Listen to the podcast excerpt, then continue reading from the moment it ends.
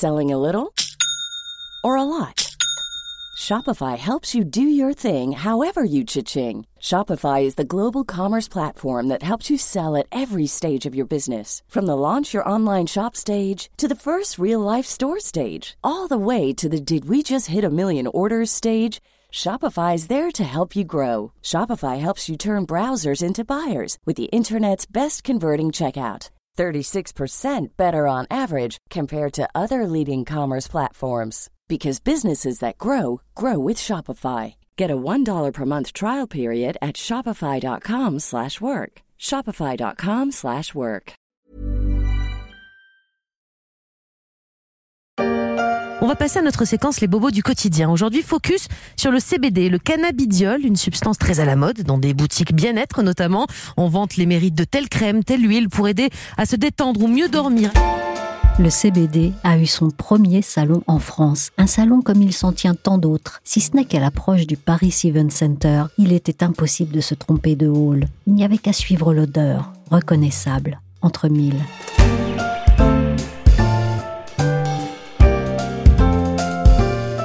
Je suis Michel Varnet, vous écoutez La Story, le podcast d'actualité des échos, et on va voir pourquoi le CBD est un sujet qui plane en ce moment, mais qui reste largement en zone grise.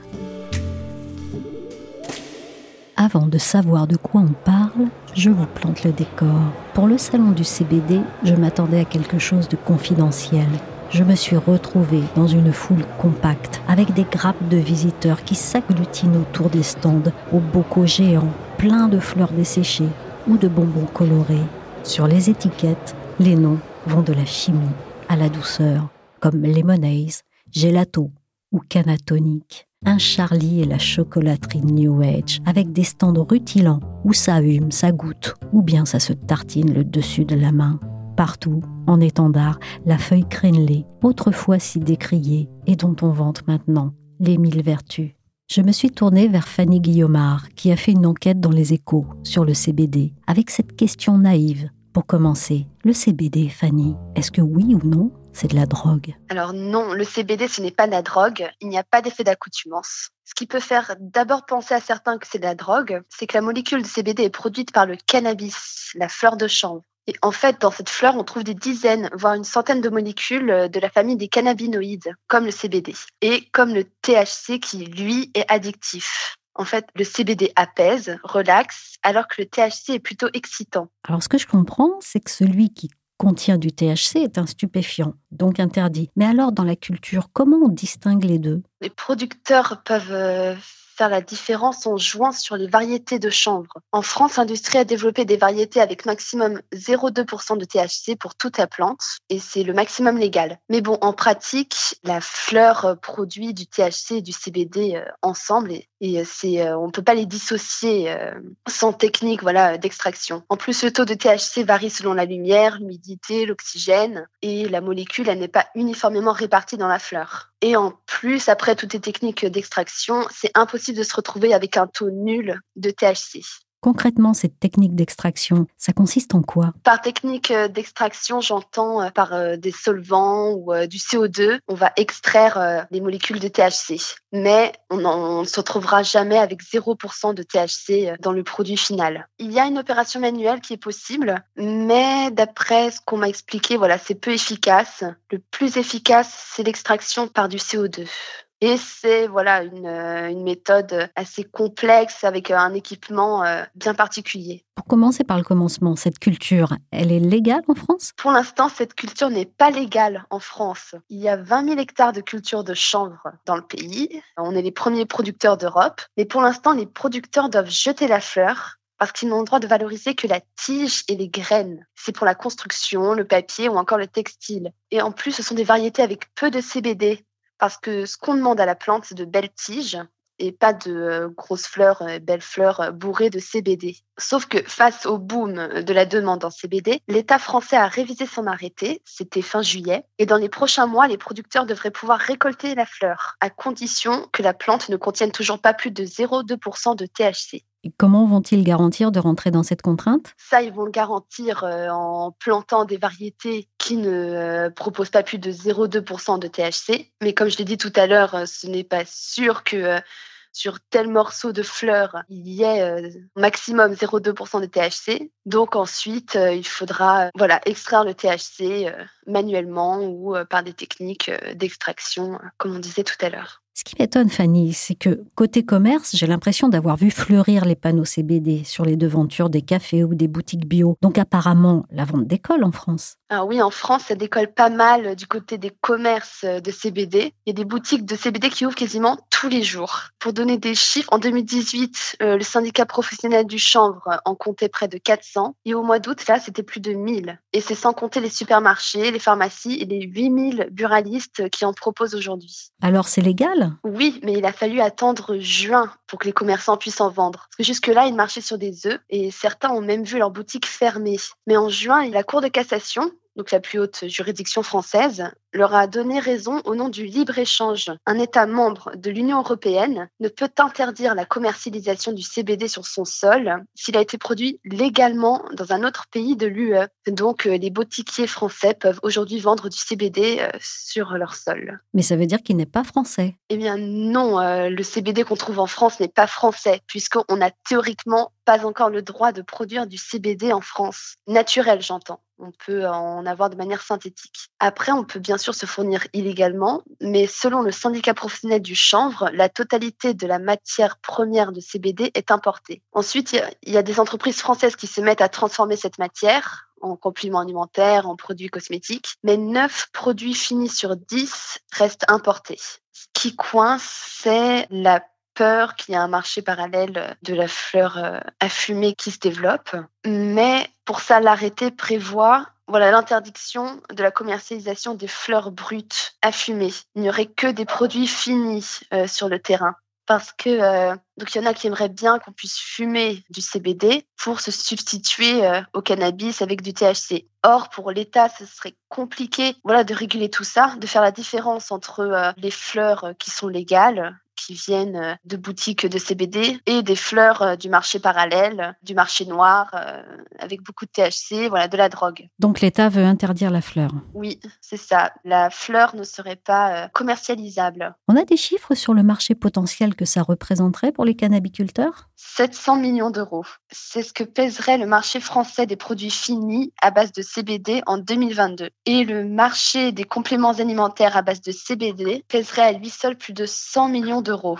Est-ce un marché à côté duquel on est en train de passer en France compte tenu de la concurrence européenne? En ce moment, on est en train de euh, passer à côté du marché de CBD avec la concurrence européenne. Et des cannabiculteurs me disent que ce sera même difficile après la publication du nouvel arrêté parce qu'ils expliquent qu'ils n'auront pas les moyens de produire du CBD de manière compétitive par rapport à des pays comme l'Italie, la Suisse ou la République tchèque, parce qu'ils sont restreints par les 0,2% de THC autorisés dans la plante, alors que euh, Suisse c'est plutôt 1% de THC autorisé, ce qui est plus simple pour eux euh, au quotidien euh, dans les champs. En Suisse c'est 1% de THC, en Italie c'est 0,6%. Donc c'est une marge de tolérance qui permet voilà de travailler plus simplement. Ces cannabiculteurs en France, ils sont beaucoup à être sur les starting blocs ou bien beaucoup sont déjà lancés à leur risque et péril du coup? En France, il y aurait 7000 chanvrières sur les starting blocks et il y a déjà 600 agriculteurs qui ont franchi le pas, donc sans attendre l'arrêté. Dans la Creuse, ils sont relativement protégés par euh, l'élu du département La République en marche, Jean-Baptiste Moreau, qui les soutient. Et ailleurs en France, voilà, les petits producteurs sont plutôt confortés dans leur élan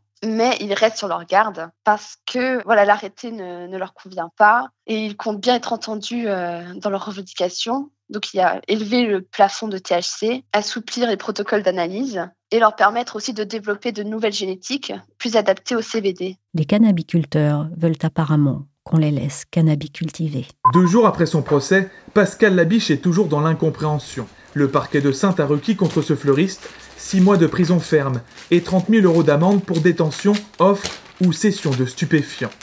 Car jusqu'en septembre, il vendait ici des produits à base de cannabidiol, une aberration pour le commerçant. C'est qu'on n'a rien fait de mal, on n'a rien à se reprocher. On s'est même présenté au commissariat avant de le mettre en vente. Retour au salon, qui au milieu de ses stands a planté un pôle juridique. Ça en dit long sur les incertitudes qui entourent le secteur. J'y ai rencontré Ingrid Béton, avocate au barreau de Paris, et je lui ai demandé si depuis l'arrêté de cet été, les choses s'étaient nettement éclaircies pour les acteurs du CBD en France. Cela fait de nombreuses années que le CBD maintenant explose, ça fait de nombreuses années qu'il y a des procédures en justice et je ne cache pas que fin 2021, j'avais quand même espoir que euh, les choses seraient éclaircies et finalement, euh, euh, sept ans après mon premier dossier CBD, je dois encore dire à certains de mes clients, ben, sur ce point-là, je ne sais pas.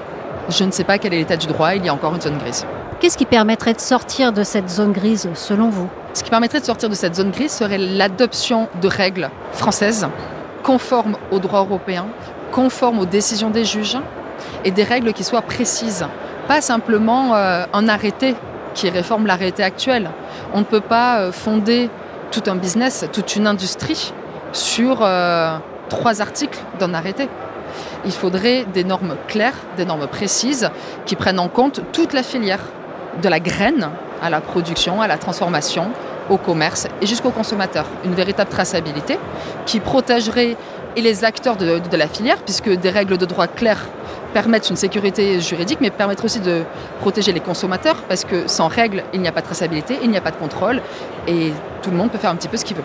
Ce que déplorent surtout les professionnels du CBD français, c'est qu'une bonne part du marché est en train de leur échapper, alors qu'ils profitent à certains de nos voisins. Je me suis arrêtée au stand du Suisse Green Brothers. Je pouvais difficilement le manquer, c'était le plus grand à l'entrée. Visiblement, les affaires vont bien, très bien, ce que confirme le cofondateur Herminien Porta, même s'il ne fait pas mystère d'un certain risque. Alors le marché du CBD en Suisse euh, se porte très bien, notamment euh, sur nos activités euh, internationales, dont la France, qui est un des pays dans lequel euh, nous distribuons euh, de manière intensive nos produits.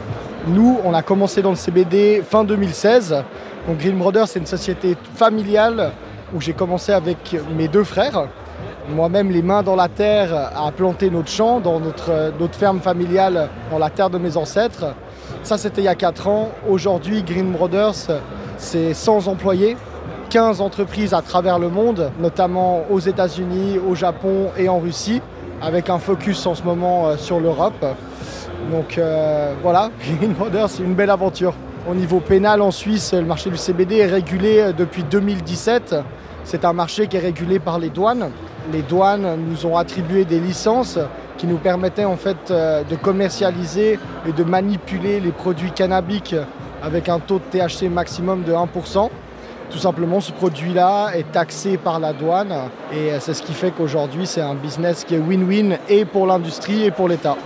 Après, comme dans tout business où vous gagnez de l'argent, il y a une certaine partie de risque à devoir euh, accepter. Vous n'avez pas de profit sans risque. Aujourd'hui, euh, le marché du CBD, c'est un, business qui n'est pas encore régulé, que ce soit en France ou dans d'autres pays européens. Donc ça s'adresse à des gens qui ont quand même un goût pour le risque qui est assez élevé.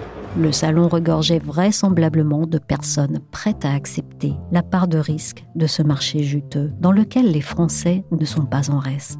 Dernier stop auprès de Ludovic Pacolofreda, sur un stand assez chic, au nom impérial, souligné d'un filet bleu-blanc-rouge. On se croirait un peu chez un caviste haut de gamme. Et pour cause. Nous sommes euh, donc la société Amperius, nous sommes producteurs de cannabis dans le Beaujolais.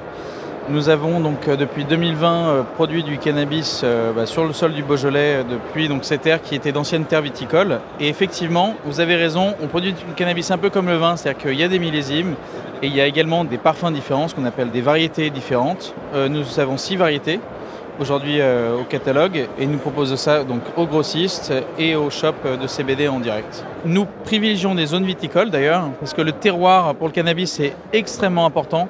La terre en elle-même est extrêmement importante pour avoir une bonne qualité, des odeurs différentes, des terpènes, des qualités différentes. Donc les terres où le vin pousse bien, le cannabis pousse euh, très très bien également. Verra-t-on un jour en France, comme on en trouve déjà au Canada, par exemple, des sommeliers en cannabis? Merci à Fanny Guillemard, journaliste pour Les Échos, et à Ingrid Metton, avocate au barreau de Paris. Merci également à Herminien Porta et Ludovic Pacolofreda, tous deux producteurs de cannabis. La story s'est terminée pour aujourd'hui. Cette émission a été réalisée par Willy Gann. Vous pouvez nous retrouver sur toutes les plateformes de téléchargement et de streaming de podcasts comme Apple Podcasts, Podcast Addict, Castbox ou encore Deezer, Spotify et Amazon Music. Pour suivre l'actualité à travers nos articles, nos analyses ou encore nos enquêtes, rendez-vous chaque jour sur leséchos.fr.